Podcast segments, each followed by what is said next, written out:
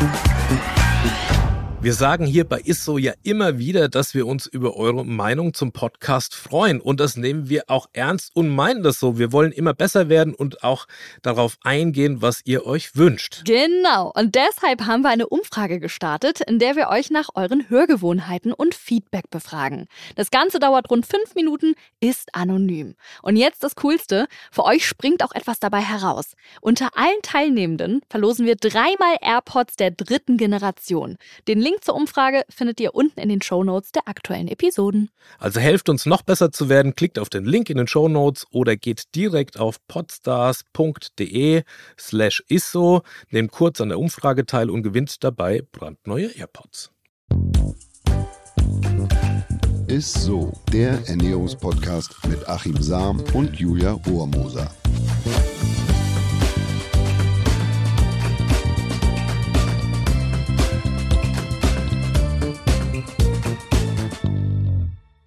Hallo und herzlich willkommen zu einer neuen Folge Isso, dem Ernährungspodcast mit Achim Sam. Und der Julia Rohrmoser. genau, da ist mein Lieblings-R wieder. Schön, dass du es auch im neuen Jahr noch nicht abgelegt hast. Ja, Achim, äh, wer unseren Podcast fleißig hört, der wird sicherlich das eine oder andere Mal bemerkt haben, dass du ja ab und zu von deiner äh, Frau Verena und ihrer Krebserkrankung sprichst und ja, darum soll es heute tatsächlich auch in der Folge gehen, um das äh, Thema Ernährung bei einer Krebserkrankung. Und äh, das Thema ist vielleicht für viele, ja, ich sag mal, wie du es auch immer gern sagst, nicht ganz leicht verdaulich. Aber es ist äh, gleichzeitig ein sehr wichtiges Thema, über das viel zu selten offen gesprochen wird. Und ich kann mir vorstellen, dass es heute auch eine sehr lehrreiche und eine sehr emotionale Folge werden wird, oder? Ja, aber es ist, es ist jetzt keine, also bei Verena ist es relativ schlimm, so, die war die, oder ja, ist die mhm. Diagnose. Aber bei ihr ist es Glas und bei uns, wir versuchen das immer halb voll zu halten. Also ja, Leben teilzunehmen und das, ähm, ja, Krebs zu sehen wie eine Erkrankung wie andere auch, die nicht heilbar sind. Also bei ihr ist es palliativ, ist nicht mhm. heilbar. Und ähm, ja, wir versuchen einfach einen positiven Umgang, äh, Umgang zu haben. Ne? Ja, dann starten wir doch einfach mal ganz von vorne. Also, ähm, wie du gerade schon gesagt hast, ähm, ja, bei deiner Frau Verena vor zweieinhalb Jahren äh, war das, glaube ich, mit gerade mal 35 mhm. wurde die Palliativdiagnose Brustkrebs ähm, ja diagnostiziert bei ihr. Und das hat euch beide wahrscheinlich super aus dem Konzept oder aus dem Leben gerissen. Erzähl mal, wie war ja, das für euch? Ich sage immer, wir, wir sind dann mit Flipflops in die Radiologie und kamen mit Bleischuhen wieder raus. Also Schöner man muss sich das so vorstellen, Verena ja. ist morgens noch ähm, eine Crossfit-Box äh, gegründet mit ihrem Bruder zusammen und war noch da trainieren vor, vor, dieser, mhm. vor dem ähm, Termin und hat 400 Pistols gemacht, also einbeinige Kniebeugen. So muss man sich das wirklich oh, vorstellen. Wow, und ja, Verena, ich, ich habe ja jahrelang beim Fitnessmagazin gearbeitet und Verena ist einfach so der ja, der, der fitteste, sportlichste Mensch, den ich jemals da mhm. gesehen und kennengelernt habe. Und mhm. sie macht das auch immer mit so einer Freude und mit, weil sie einfach Spaß macht. Also nicht, weil sie ein Sixpack braucht. Sie hat zwar einen Schildkrötenpanzer, aber äh, sie hat, sie hat Sport immer. Es ist so wie, wie so ein Lebenselixier, wie eine, wie eine Religion, so kann man das fast sehen. Mhm. Also wir sind, sie kam vom Training, wir sind dahin mhm. gefahren in die Radiologie. Und dann war das, ähm, ja, nahm das Drama letzten Endes so seinen Lauf. Ich meine, du als Ernährungswissenschaftler, wie hast du dich in dem Moment oder später, nachdem du den Schock und alles verdaut hast, sage ich mal, bist du dann plötzlich in diese Rolle gerutscht, ähm, oh Gott, ich muss jetzt irgendwas nachforschen, ich, ich möchte noch irgendwas finden, um ihr zu helfen? Oder wie, wie war das für dich dann in dem Moment? Ich war sofort in so einer, ich muss was tun, ich muss was tun. Also ja. fast in so einer Hybris, dass ich ja. irgendwie, ja. Ich, ich wollte und akzeptiere es bis heute nicht, dass sie mhm. ähm, früh sterben soll. Das mhm äh, ich, ich versuche einfach da Lösungen zu finden. Und die Welt liegt tatsächlich voller Lösungen. Es gibt viele Ansätze, die man so nachgehen kann. Und es gibt zum Glück auch, es ist besser, wenn man sozusagen, ja, leider Gottes heute eine Krebsdiagnose kriegt als noch vor 10, 15 Jahren. Da ist viel passiert in der Krebsforschung. Mhm. Und es geht hin in so eine Richtung individuelle äh, Therapieform. Also es gibt die klassische Leitlinie. Mhm. Leitlinie besagt, du musst die Therapie, wenn du die Diagnose hast, kriegst du das und das und das. So. Mhm. Und durch, dann durchläuft man die. Und jetzt ist aber gerade eine große Kehrtwende oder eine Trendwende, dass man in Richtung individuelle Therapie geht, also mhm. personalisierte Therapien und versucht, das Immunsystem wieder so auszusteuern bei metastasierten Krebsarten, dass es den Krebs wieder erkennt. Jeder von uns hat jeden Tag zig Krebszellen in sich, nur das Immunsystem erkennt die.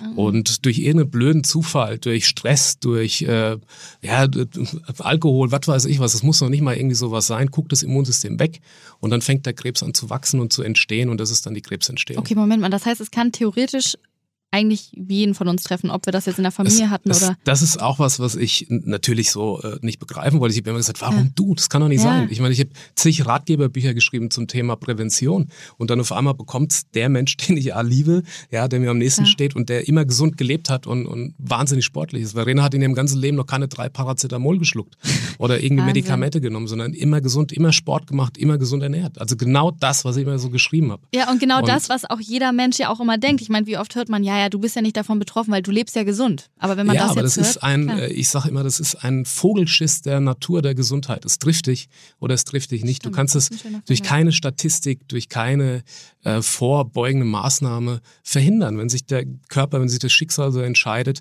dann ähm, soll man das bekommen. Es bringt alles nichts. Man muss mit ja. der Situation versuchen, irgendwie klarzukommen. Und das war übrigens auch der Grund, warum ich gesagt habe, Mensch, ey, du hast da so eine Attitude, so eine Haltung und baust mich in so einem Moment noch auf. Das ist Wahnsinn, ähm, ja. Das, das muss man irgendwie und auch den ganzen Verlauf, weil wir hatten da auch ja, viel Glück und haben uns an die mhm. richtigen Leute da auch äh, gewendet und wenden können, äh, dass man das aufschreibt und das ähm, quasi genau. anderen auch zugänglich macht, was wir erfahren haben. Was ja auch sehr schön ist, wie gesagt, ja, ihr habt nie aufgegeben und wenn du es jetzt auch nochmal von Verena alles erzählst, also für mich eine sehr inspirierende und starke Frau und zum Glück habt ihr euch dann ja zusammengesetzt und habt äh, das Buch gemeinsam geschrieben, Der Krebskompass. Und wie kam es dazu? Kam es von ihrer Seite aus oder hast, kamst du auf die Idee? Wie, wie, wie kam es zu dem Buch? Wir hätten gern was gehabt, was uns Halt gegeben hätte. Es kommt ja aus jeder Ecke, kommt irgendein Unkenruf und macht dies und lass das. Und selbst ich habe zu ihr gesagt, äh, du, das mit dem Gewichtheben und so, das lass mal, ähm, vielleicht ruhst du dich besser aus. Hätte jeder wahrscheinlich und, am Anfang so gesagt, ne? Ja, und es war gerade falsch. Verena hat sich quasi ganz intuitiv, hat sie weiter Krafttraining gemacht. Und es ist genau in ihrer Krebsform mhm. sozusagen war das genau richtig. Also sie hat einen hormonabhängigen Krebs, Brustkrebs metastasiert auf die Lunge. Und dann äh, wird quasi die Hormonsituation unterbunden, ne, dass der Krebs nicht weiter stark wächst. Mhm. Und äh, wenn man die Östrogene unterbindet, dann entsteht quasi, dann lagert der, der Knochen Calcium aus und dann entsteht kurzfristig sogar, also nicht unbedingt langfristig, Osteoporose und zwar eine schwere Form. Also das bedeutet, sie hätte dann äh, ihren Sport eigentlich gar nicht mehr machen können, selbst wenn sie das wollte. Und es ist einfach ihre Religion und ihre Therapie, da glaubt sie einfach auch fest dran. Es gibt ihr wahnsinnig viel, das ist ihr Therapeutikum. Das heißt, und du würdest also ja. sie hat, lass mir das ganz kurz mhm. zu Ende bringen, dass man es versteht. Also sie hat quasi äh, weiter Krafttraining gemacht, obwohl man auch aus Ärztesicht das äh, quasi eher eher davon abgeraten hat. Jetzt weiß man aber, weil jetzt wird gerade die Leitlinie mhm. geschrieben von Sport, dass es genau richtig war, weil Krafttraining ähm, kontrahiert auch den Knochen. Das heißt, der Knochen verbiegt sich immer ein Stück weit mhm. durch die Gewichte. Und bei jeder Kontraktion oder Verbiegung des Knochens ähm, baut der, der Knochen quasi ein festeres Gerüst auf und behält mehr Kalzium. Das heißt, mhm. es ist eigentlich ein natürlicher Schutz, das Kalzium auszulagern und somit auch der beste Schutz äh, vor Osteoporose, selbst in ihrer Situation. Sportbewegung hat immer einen Vorteil. Das kennt jeder von uns wenn man mal irgendwie einen Kater hatte, ne? du, du liegst auf der Couch und, und kannst dir gar nicht vorstellen, irgendwie vor die Tür zu gehen. Aber wenn du dann mal ein bisschen draußen Frischluft bist. und draußen warst, dann merkst du erstmal um, so, oh, wow, was das alles kann. Und Danach so ist der Kater fast weg, muss man ja fast danach sagen. ist der Kater weg, ist vielleicht jetzt nicht so das beste Beispiel, nee. wenn man es mit Krebs vergleicht, aber genauso ist es letztlich. Also das, das heißt natürlich nicht, dass jeder so, so, so ein Workout-Programm wie Verena da absolvieren muss, aber ihr tut Sport und zwar in jeder Belange da echt gut. Und ähm, gibt es jetzt aus ernährungswissenschaftlicher Sicht jetzt was für krasse Erkenntnisse oder so hast du daraus gewonnen? Gibt es da irgendwelche Ernährungstipps oder irgendwelche Sachen, wo du, die du so für dich rausgefunden hast? Ja, total. Also am Anfang fragst du dich ja so, so Fasten oder doch besser Kohlenhydrate, vegan oder vielleicht doch lieber Fleisch, äh, unterstützt mhm. Vitamin C oder äh, das Immunsystem oder vielleicht sogar auch den Krebs. Ja, das ist tatsächlich so, also dass man in der, während der Chemotherapie nicht supplementieren sollte mit Vitamin C, weil Vitamin C so einen hohen ähm, ja, antioxidativen oder radikal fangenden Schutz hat, dass es nicht nur die guten Zellen schützt, sondern auch die Krebszellen und die will man ja gerade zerstören mit der Chemotherapie. Also es gibt da viele Ansätze, oder, aber das Erste, was mich so äh, ich war zutiefst verunsichert. Also mir hat ein guter Freund, von dem ich auch viele halte, der hat gesagt, so ab jetzt, ein Verleger, äh, ab jetzt, also sofort nichts Tierisches mehr keine tierischen Produkte. Oh. Und ich bin dann mit los und stand da im Supermarkt mit meinem Einkaufskörbchen und dann äh, fiel mir beim Einkaufen irgendwie so ein, naja gut, wenn sie jetzt nichts mehr tierisches ist, das heißt ja, Sie hat einen hormonabhängigen Krebs. Also man soll aufpassen mit Phytoöstrogenen. Phytoöstrogene sind ja. Östrogene, die beispielsweise im Soja und in allem Gemüse äh, enthalten sind. Das sind Vorstufen dieses Östrogens. Mhm. Und das ist ja gerade das, was man bei Verena blockiert oder unterbindet. Das heißt, wenn sie jetzt nichts mehr tierisches essen soll und gleichzeitig aber das dann im Übermaß mit einer pflanzlichen Kost dann zu sich nimmt, was auf der anderen Seite blockiert wird, das kann ja nicht gut sein. Und so ähm, kam ich von einem sozusagen ins nächste und ähm, ja, so, soll man den Krebs jetzt aushungern? Ja, ist ja auch immer so ein, äh, wird einem ja so empfohlen. Ja, kann man das mit Lebensmitteln so? Also ja, das macht auf den ersten Blick macht das natürlich Sinn, weil, weil Krebs sehr hungrig ist und mhm. Glucose verbrauchend ist. Ne? Also verbraucht ah. viel äh, Kohlenhydrate, da gibt es auch so Messmethoden, wo man das sieht und so kam man zu dem Entschluss. Nur die Interpretation, also die Abwägung ist immer die Sache. Also wie und wann faste ich und wie lange? Also, ne, also, man muss jetzt nicht denken, dass man da wochenweise fasten muss. Verena macht es vor der Chemotherapie, einen Tag vorher, mhm. aber auch ein ähm, sogenanntes Mimic Fasting, Scheinfasten, dass sie auch eine gewisse Energiemenge isst, 800 Kilokalorien am Tag. Also sie isst nicht gar nichts. So. Aber das ist schon auch nicht viel, ne? 800 Kilokalorien. Das ist nicht viel, das ist ja. sehr, sehr wenig, ja. aber es ist genauso an der Grenze, dass der Körper denkt, oh, ich bin jetzt hier Nahrungsverzicht und, und äh, die guten Zellen, das ist quasi mit der, mit der Entstehungsgeschichte irgendwie so gewachsen. Die gesunden Zellen kennen den Nahrungsverzicht. Mhm kennen die Phasen, dass man nichts reinkommt. Die bösen Zellen nicht. Also die gesunden Zellen, die schützen sich, die gehen in so eine Art Winterschlaf. Und die Krebszellen, die sind, bleiben hungrig. Ja? Ah. Also das heißt auch empfänglicher für die Chemotherapie. Und das versucht man dann eben mit dem Fasten einzuleiten und gleichzeitig werden aber Nebenwirkungen geringer. Also früher hat man eher gesagt, schonen vor, während und nach der Chemotherapie. Und heute sagt man am besten, du fährst, wenn es geht, mit dem Fahrrad dahin oder steigst eher aus dem Auto aus und läufst noch dahin, bewegst dich vorher und danach und isst weniger statt mehr. Also dieses, dieses, äh, ja, dass man jetzt sich richtig, dass man gestärkt da reingeht, das sagt man so nicht mehr. Und das hat wirklich Vorteile. Also Verena geht es da deutlich besser in der Chemotherapie. Mhm. Wir haben das, wir haben das ausprobiert, sie hat das ausprobiert. Also, und da muss man aber abwägen. Also das heißt jetzt, Fasten, ja, kann man machen. Man muss aber genau hinschauen, wer macht das. Wenn jetzt jemand wirklich wenig da auf den Rippen hat und wenig Substanz und dann noch zusätzlich fastet und die Belastung der Chemotherapie hat, Krebs ist individuell, das ist eine individuelle Zellerkrankung. Das muss man erstmal kapieren. Ja. Und man muss auch sagen, dass ähm, Verena sehr viel Glück hat, äh, da so einen belesenen äh, Mann an ihrer Seite zu haben, die ganze Zeit und auch panischen, so panischen, engagierten, Paniker am Sagen, nein, wirklich Mann an ihrer Seite zu haben. Ähm, wie ist es denn zum Beispiel jetzt mit Leuten, weil ich meine, nicht jeder hat natürlich so ein Glück, so einen Mann an seiner Seite zu haben, wie jetzt äh, zum Beispiel dich, Achim. Ähm, wie kann man zum Beispiel an die richtige Ernährung für, wenn man jetzt äh, so einen Krebs diagnostiziert bekommt, sich heranpirschen? Also für einen selbst so. Also dass man nicht quasi so einem ja, Leitgedanken dahinterherhechtet, so einem Unkenruf, ne? Also mhm. äh, Aprikosenkerne und der Krebs ist übermorgen weg, ist, ist natürlich Blödsinn, sondern dass man hinschaut und Studien auch, ich lese Studien jetzt an. Also ich habe ja, ich habe bergeweise Mount Everest, weil so lang bei uns lang die Papiere rum und ich habe jede Studie durchforstet und habe aber gelernt, dass ich selbst als Ernährungswissenschaftler immer falsch rangegangen bin. Ich habe immer das Positive gesucht und habe das dann so aufgehängt. Also Rotwein gut gegen äh, oder, oder ja. positiv bei mhm. Herz-Kreislauf-Erkrankung. Und dann habe ich das anders gelesen.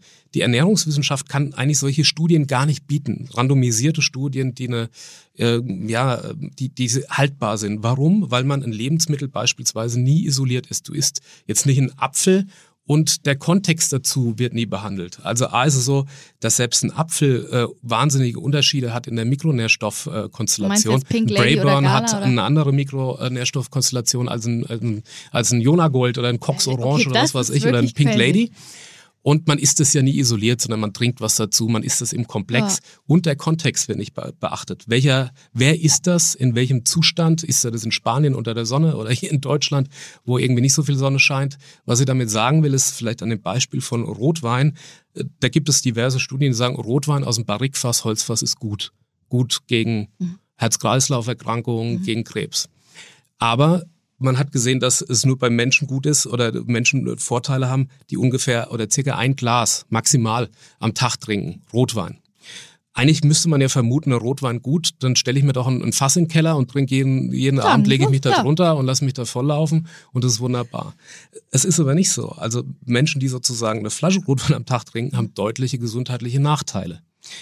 Jetzt muss man sich mal fragen, liegt es am Rotwein, ja, die Studie, die da aufgebaut ist, oder liegt es vielleicht daran, dass die Menschen, die sich auf ein Glas Rotwein am Tag beschränken können, ansonsten auch einen gesunden Lebensstil haben. Das heißt, sich eh gesund ernähren, Sport treiben etc. Mhm. Und die Menschen, die einen Liter Rotwein trinken und mehr, dass die nicht so auf ihre Gesundheit achten, weniger Sport machen, gar nicht. Also wie ist das eingebunden im Kontext? Und deshalb ist es so schwer, ähm, Studien äh, zu lesen. Und, und wir haben, ich habe alles gelesen, und daraus haben wir versucht, natürlich abzuleiten und jeweils für Patienten dann Empfehlungen auszusprechen. Und Verena, die hat sich äh, dann quasi aus allem auch was zurechtgebaut. Also sie hat äh, ihr eigenes, ähm, ihren eigenen Plan entwickelt, also wie so ein eigenes Kochrezept. Ne? Ja, okay. Also eigentlich kann man abschließend sagen, dass Ernährung bei Krebspatienten super individuell ist. Also eigentlich müsste jeder Krebspatient so seine eigene seinen eigenen Ernährungsplan, seinen ja, zunächst eigenen. muss man mal das aus dem Kopf kriegen, dass es gibt kein Lebensmittel auf der Welt, das vermeintlich Krebs mhm. heilt. Das okay. gibt es so nicht. Aber die Einstellung muss man da verändern. Wenn man sich gesund ernährt, und nicht in Massen, sondern in Maßen. Das heißt nicht, dass man dann was im Überfluss ist, weil es vermeintlich irgendwie in der Studie in der Zeile so, ach, es kann, äh, hat so und so viel Prozent mhm. ähm, geschützt oder, oder geheilt, äh, sondern dass man mit einer gesunden Ernährung den Organismus versucht gesund zu halten, dass er die Therapie überhaupt übersteht und mhm. dass die Therapien in einem intensiven Maß gefahren werden können oder in einer Maximaldosierung. Also Verena musste beispielsweise zusehen, dass ihre Leberfunktion gut bleibt, damit sie oder die Blutwerte auch gut bleiben, damit sie die Therapie gut durchlaufen kann, dass sie in einer Höchstdosierung gefahren werden kann.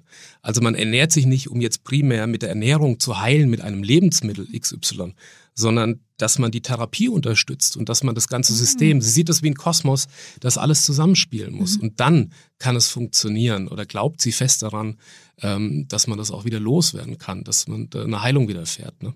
Also das muss man erstmal irgendwie so, Ernährung nicht unbedingt jetzt als den Heilsbringer, aber in diesem ganzen Zusammenhang als Unterstützer, als dass man, ja. ja. also beispielsweise am Anfang sagte unser, unser Hausarzt, unbedingt jetzt darauf achten, dass die Leber äh, gut funktioniert und gesund bleibt. Und wie bleibt die am besten gesund? Ja, beispielsweise Bitterstoffe. Sie trinkt morgens einen Espresso, Verena. Und so versucht sie natürlich auch die Leber zu unterstützen, viel zu trinken ja, äh, und äh, eher grüne Produkte zu essen, basische Lebensmittel, um die Leber zu entlasten. Mhm. Ne? Und in ihrer Entgiftungsfunktion, wenn sie beispielsweise eine Chemotherapie äh, da filtern muss, ähm, auch ähm, zu ertragen. Und, und darum geht es letzten Endes. Und so baut sie sich halt ihre Sachen zurecht. Und dass man das nicht gleich so sieht wie den Krebs jetzt aushungern, also nicht, sondern dass man darauf achtet, was ist für mich da am besten, weil irgendwann, wenn man nichts mehr isst, baut sich der Körper den Zucker selbst. Also es ist ein Blödsinn. Man muss eigentlich genau so essen, dass er nicht in diese ja, Ketonenstoffwechsel, Ketoazidose mhm. und so weiter kommt, weil dann wird es eher wieder schädlich, sondern dass man genau da an dieser Grenze sich ernährt, wo der Körper oder der Krebs möglichst wenig Nährstoffe kriegt, aber der Körper noch genug hat, um da stabil zu bleiben, um die äh, Funktion da aufrechtzuerhalten, dass er nicht in den Hungerstoffwechsel fällt. Ne? Wow, sehr, sehr interessant, Achim, und sehr lehrreich vor allem, was ich jetzt gerade hier alles mitgenommen habe. Ich würde abschließend noch mal eine kurze Frage stellen, und zwar, was hättet ihr euch denn, als Verena die Diagnose bekommen hat, so an Ratschlägen gewünscht, die ihr jetzt vielleicht an Menschen, die, die in ähnlichen Situationen ähm, stecken, geben könnt? Gibt es da was so allgemein ja, gesagt? Ja, also nicht jedem Unkenruf trauen, mhm. dem nachgehen, sondern, sondern für sich entscheiden, was tut mir gut. Das ist ganz wichtig. Und es gibt ein Leben mit Krebs. Viele Menschen denken ja, so, die gehen aus raus und kriegen eine relativ milde Krebsdiagnose. Sie mhm. denken aber, ich muss sterben oder ich werde geheilt. Was dazwischen gibt es? Also ein Leben mit Krebs gibt es in unserer Wahrnehmung, in unserer Gesellschaft ja, gibt es eigentlich nicht. Es gibt nur Heilung oder ja, wann stirbt der oder die denn jetzt äh, so, macht ihr immer noch Sport, wie kann das denn sein? Und das einfach in die Wahrnehmung aufnehmen. Es gibt gute Therapiemöglichkeiten, wenn man äh, sich da umtut. Es gibt Spitzenzentren in Deutschland, an die man sich wenden kann oder ans NCT in Heidelberg, äh, in die Onkologie und dann die, die bestmögliche Therapie für sich selber finden und nicht so viel auf andere hören, sondern auf seinen eigenen Bauch, auf seinen eigenen Körper, auf den eigenen Verstand. Was tut mir persönlich gut? Aber letzten Endes, und da bin ich auch wahnsinnig dankbar für, ist, äh, wenn man dem Ganzen was Gutes abgewinnt, ist es, dass es auch einen, einen, einen nach vorne bringt. Es entwickelt, mhm. es destilliert auch das Leben. Das heißt, der billige Fusel verfliegt. Wer da nicht dabei sein möchte und unterstützen möchte oder einfach da sein möchte, der ist einfach weg. Und die edlen Tropfen, die bleiben. Och, Achim, ich würde genau mit diesem Satz auch gerne langsam zum Ende kommen. Das hast du richtig, richtig schön gesagt. Und ich glaube, das war wirklich für jeden interessant. Nicht nur für Leute, die betroffen sind davon, sondern auch so für Leute, die, wie ich zum Beispiel, das erste Mal von den ganzen Sachen hören. Es ist das Leben, Julia. Ja. Und Krebs ist eine Scheißerkrankung und wir müssen auch echt was dafür tun. Aber ähm, je normaler, je besser der Umgang, je mehr man mit uns spricht und so, je mehr man mit äh, Patienten spricht, desto kompatibler ist dieser blöde Krebs. Ja. Hättest du denn jetzt noch theoretisch Lust und Laune auf so einen kleinen Mythos der Woche noch? Hast du noch Kraft? der Ernährungsmythos der Woche. Ja. Kurz und knackig, ja. sehr gut. Der lautet nämlich diese Woche, Sellerie, darüber haben wir ja kurz vorhin geredet, mhm. wirkt gegen Krebs. Also es gibt ja ganz viele Seiten, die behaupten, dass Sellerie vorbeugend gegen Krebs wirken kann, ja. aber auch helfen kann. Was sagst du zu diesen Aussagen? Ja, es ist ja wirklich in aller Munde und also selbst die US-amerikanische Krebs, das Krebsforschungsinstitut, National Cancer Institute, das NCI, äh, zählt ähm, Sellerie zu den äh, Top-Lebensmittel, wenn es um Krebsprävention geht. Und da sind wir eigentlich schon beim Punkt. Ich würde sagen, Sellerie eher wohldosiert statt konzentriert. Und da den Fehler habe ich am Anfang, wie gesagt, gemacht, dass man versucht, möglichst viel davon äh, Verena reinzutrichtern, Knoblauch und äh, Sellerie und Kohl und Säfte. Das führt aber dazu, dass ich dann gar nicht mehr schlafen konnte, weil also ich habe so Magenschmerzen, so Verdauungsprobleme. Ich liege die ganze Nacht wach. Und dann heißt es wieder abzuwägen. Also lieber weniger davon, dass sie gut schläft, denn wer schlecht schläft, hat ein höheres Mortalitäts Mortalitätsrisiko. Das heißt, die Sterblichkeitsrate wird erhöht, eher durch den schlechten Schlaf, als wenn ich sie dazu kipp mit, äh, mit Sellerie und Co. Und so okay. ist es tatsächlich bei Sellerie. Er ist, ist ein gesundes Lebensmittel, ich würde aber eher sagen zu Prävention und in der Therapie nicht übertreiben damit. Also es gibt auch Untersuchungen, äh, die zeigen, dass es bei bestimmten Patienten also nicht nur förderlich ist, also den, den Krebstod einleitet, mhm. die Zelltod, sondern auch zum Krebswachstum, also zu einem Progress führen kann. Aber es ist ein natürliches Lebensmittel, äh, was man in Maßen essen kann und es bestimmt auch eine, eine gute Wirkung dann zeigt, aber nicht überdosiert. Okay. Ja.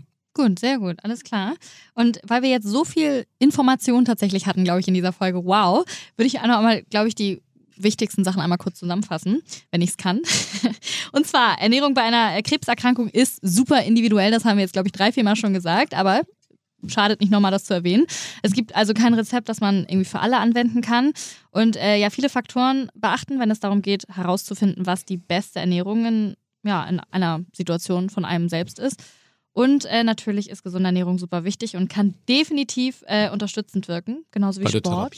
Mhm. Und eine positive genau. Einstellung, wie du gesagt hast. Ja, das ist wichtig, so Stress vermeiden. Ja. Stress ist einer der besten Nährboden für, für Krebs. Sagt man so leicht ne, immer. Mhm. Aber ja. Ja, dann bleibt uns noch zu sagen, vielen, vielen, vielen Dank fürs Zuhören, ihr Lieben. Bleibt gesund. Bleibt auf jeden Fall oder gesund. Werdet. Das ist das Wichtigste. ja, oder werdet gesund, sehr gut. Wie immer empfiehlt die Folge auch gerne weiter ne? Ähm, uns, und abonniert uns auch auf unseren ganzen Plattformen, die wir mittlerweile haben, bei Facebook, bei Instagram. Oder schreibt uns auch gerne mal eine Mail an isso.edeka.de. Bis bald. Bis bald. Dieser Podcast wird euch präsentiert von Edeka. Wir lieben Lebensmittel.